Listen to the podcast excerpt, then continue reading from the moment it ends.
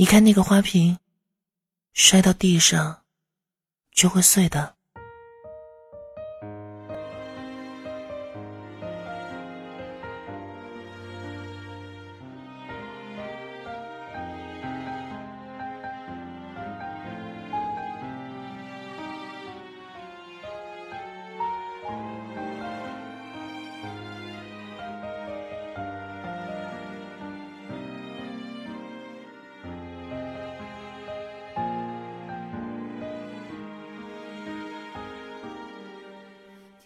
欢月说过这样一句话，在他那家开在运河旁的甜品店里。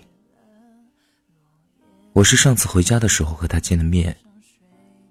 两年前我离开这个城市，正值欢月婚礼，想不到这次回去，他已经离婚了。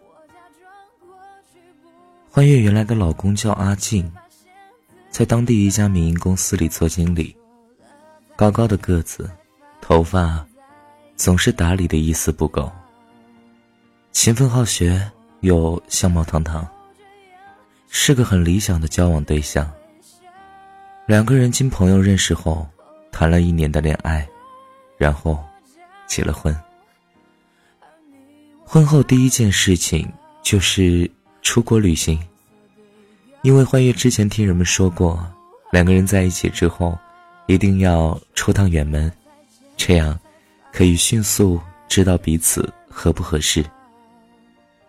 不过，欢悦的先后顺序出了问题，没在结婚前去，而是在婚后去的。于是，在路上因为一些小摩擦，两个人总是吵架或是冷战，让欢悦觉得两个人特别不合适。彼此间有一种不可调和的矛盾，但还是没有办法，因为已经结了婚了。在欢悦从小被教育的爱情观念里，结了婚的人就不能再离婚，因为那是自己人生的一个小黑点儿。欢悦不喜欢自己的人生里有任何的小黑点儿。回国之后。欢悦就回忆旅途中和阿静的那些小摩擦，无非是自己走路慢了一点儿，累了一点儿，而阿静自己走自己的，不等他。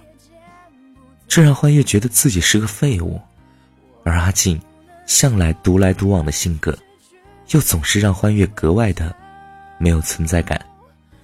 当然，这一点在欢悦和阿静谈恋爱的时候就发现了。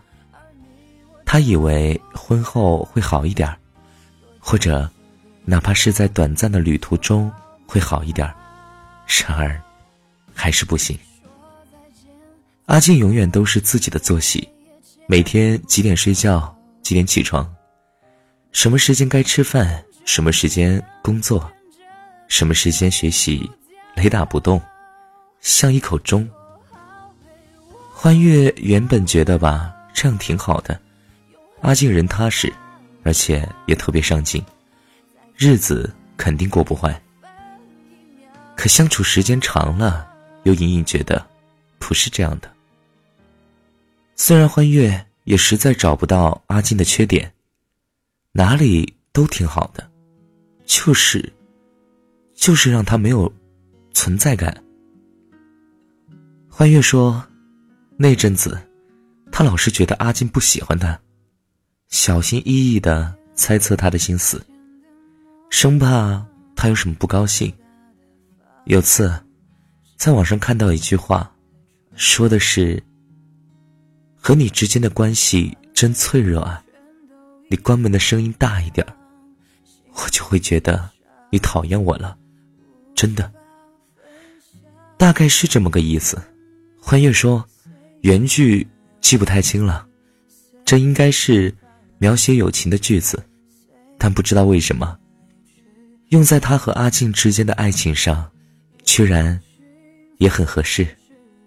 然而，欢月还是不想改变什么，他觉得这样很好，换一个人，不见得比阿静做得好，并且，他不喜欢那样不稳定的日子，他渴望安稳、富足，不喜欢轰轰烈烈，不喜欢生活里有什么幺蛾子。都什么年纪了，爱不爱的没关系。两个人把日子过好了，比什么都强。欢月这么说。接下来是段平顺的日子，阿静每天去公司里工作，到时间就下班回家。而欢月的那家甜品店也是每天按时关门，早早回家给阿静做饭。吃完饭之后。阿静回书房读书，欢月就坐在客厅里看电视剧。很快，因为阿静工作努力，得到晋升，随之而来的应酬也开始多了起来。那阵子，阿静每天回家之后都是醉醺醺的。欢月开始的时候也不在意，虽然不能常常一起吃晚餐了。心里有那么一点点失落，但还是假装很高兴的鼓励了一下阿静。在他喝醉回家的时候，给他脱掉鞋子，扶他在床上躺下，然后给他脱衣服，还会拿毛巾给他敷一敷脸。欢月觉得女人就该这样，男主外女主内吗。他在外面风光。自己脸上也有光彩。可是，欢月说她其实挺想阿静陪自己聊聊天的。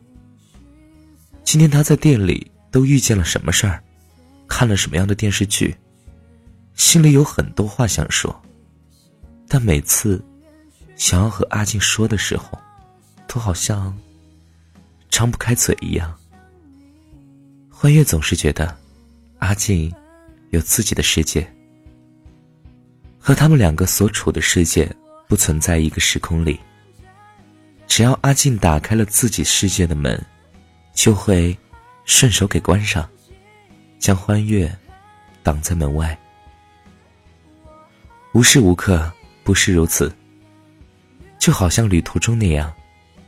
即使是两个人的旅途，可阿静还是做自己的事。无非是换了个场景罢了，还是他自己的世界里，还是和欢悦没有关系。每天一起吃过晚餐后也是一样的。阿俊站起来，就去自己的书房读书了。有时候也会给欢悦收拾一下厨房，或者干脆给欢悦做一顿好吃的饭。这一点不得不称赞。阿静的手艺很好，比自己做的饭菜要好吃的很多。比如那天他做的鸡蛋羹就很好吃，很嫩。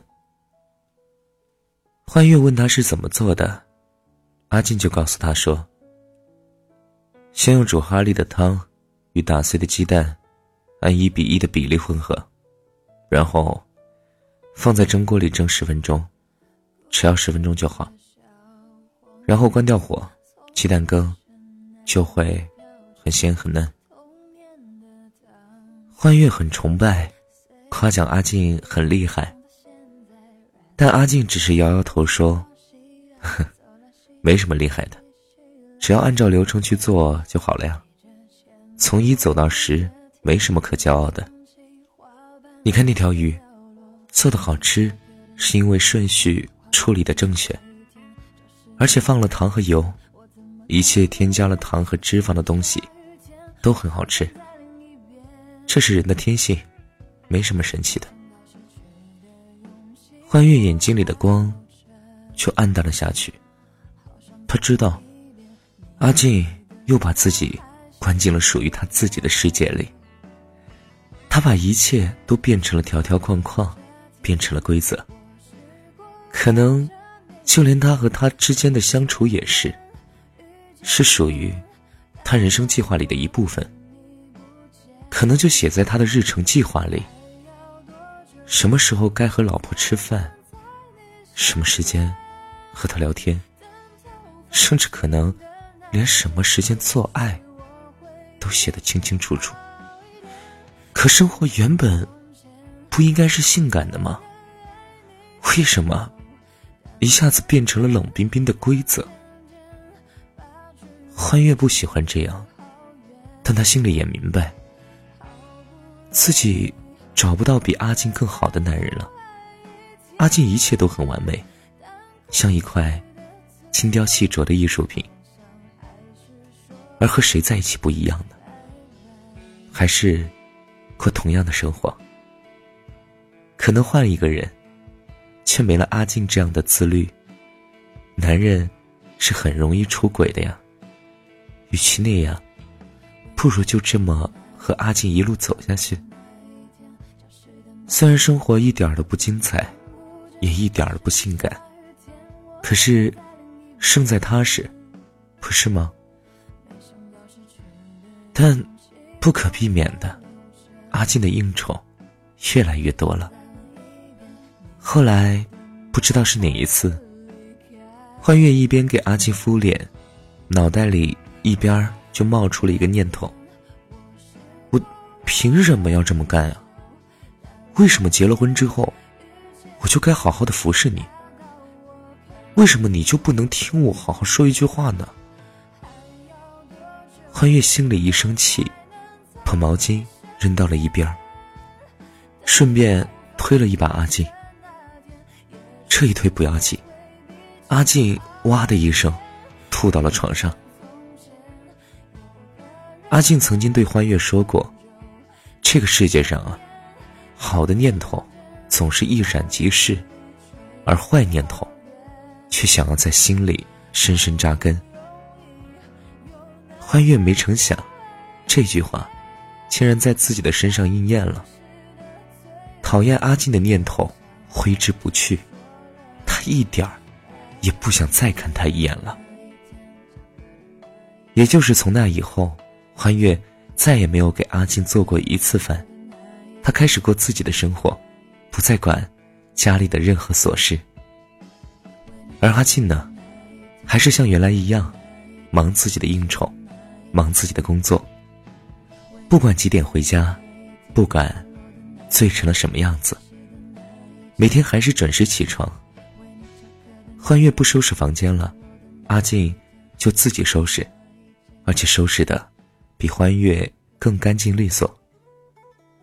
这让欢月觉得很挫败，他开始发觉，阿静的生活里是否拥有自己，是一件非常无关紧要的事。他有自己的世界。两个人虽然在一个空间里，但一定不是一个世界。欢愉无比笃定。而拥有了自己的生活以后，欢悦也再没有看过阿静的任何脸色。大概是脸色吧，欢悦说。也可能是自己多想了。阿静从来没有向自己表达过任何信息，一切。都只是他自己在想而已。不过没关系了，欢月说：“爱怎么样就怎么样吧。”即使阿静回来的越来越晚，即使后来他开始不回家了，欢月也觉得没有什么。他知道，他和阿静之间出了些问题，但他一点都不想挽回什么。他觉得，这个时候，应该是男人主动才对。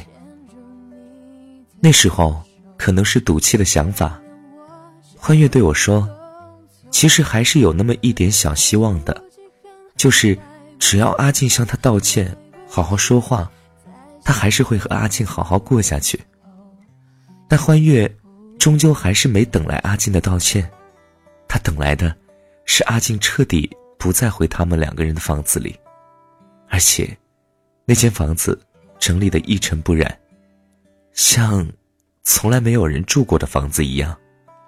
欢月看着干净的房间，心里想着：是否阿静的心也像这个房间一样的干净的，没有人住进去过？欢月忽然感到气愤，非常非常气愤，像一把刀子从心里突然就蹦了出来。他觉得特别疼，又把那刀子。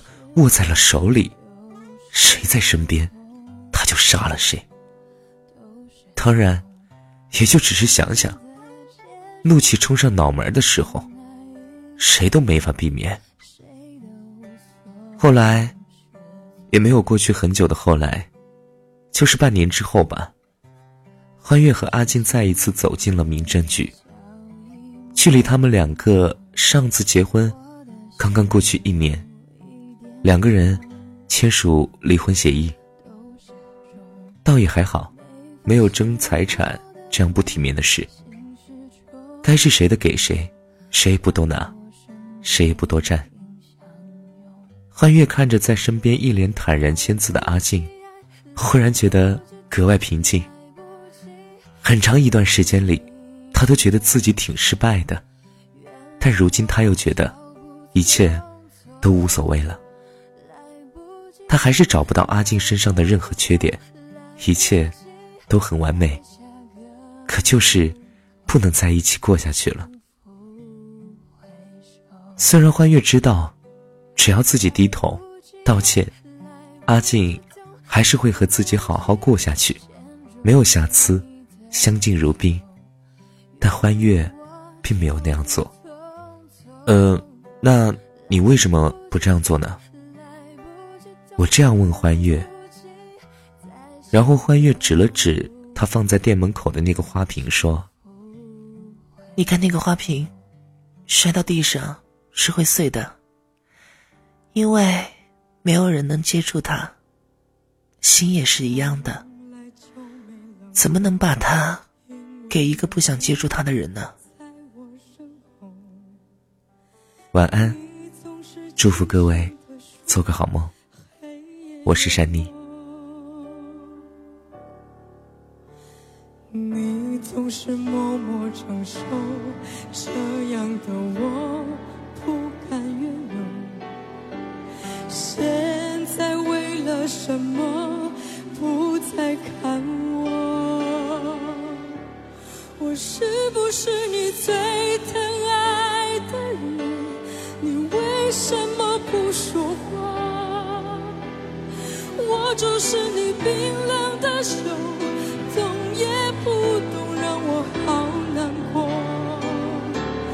是不是你最疼爱的人？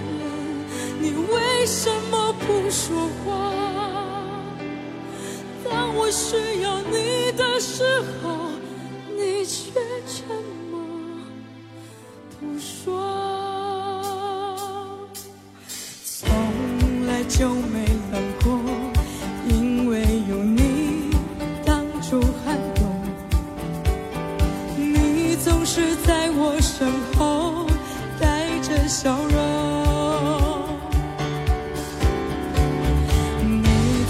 细心温柔，呵护守候，这样的我，现在为了什么不再看我？我是不是你最疼爱的人？你为什么不说话？当我需要你的？时候，你却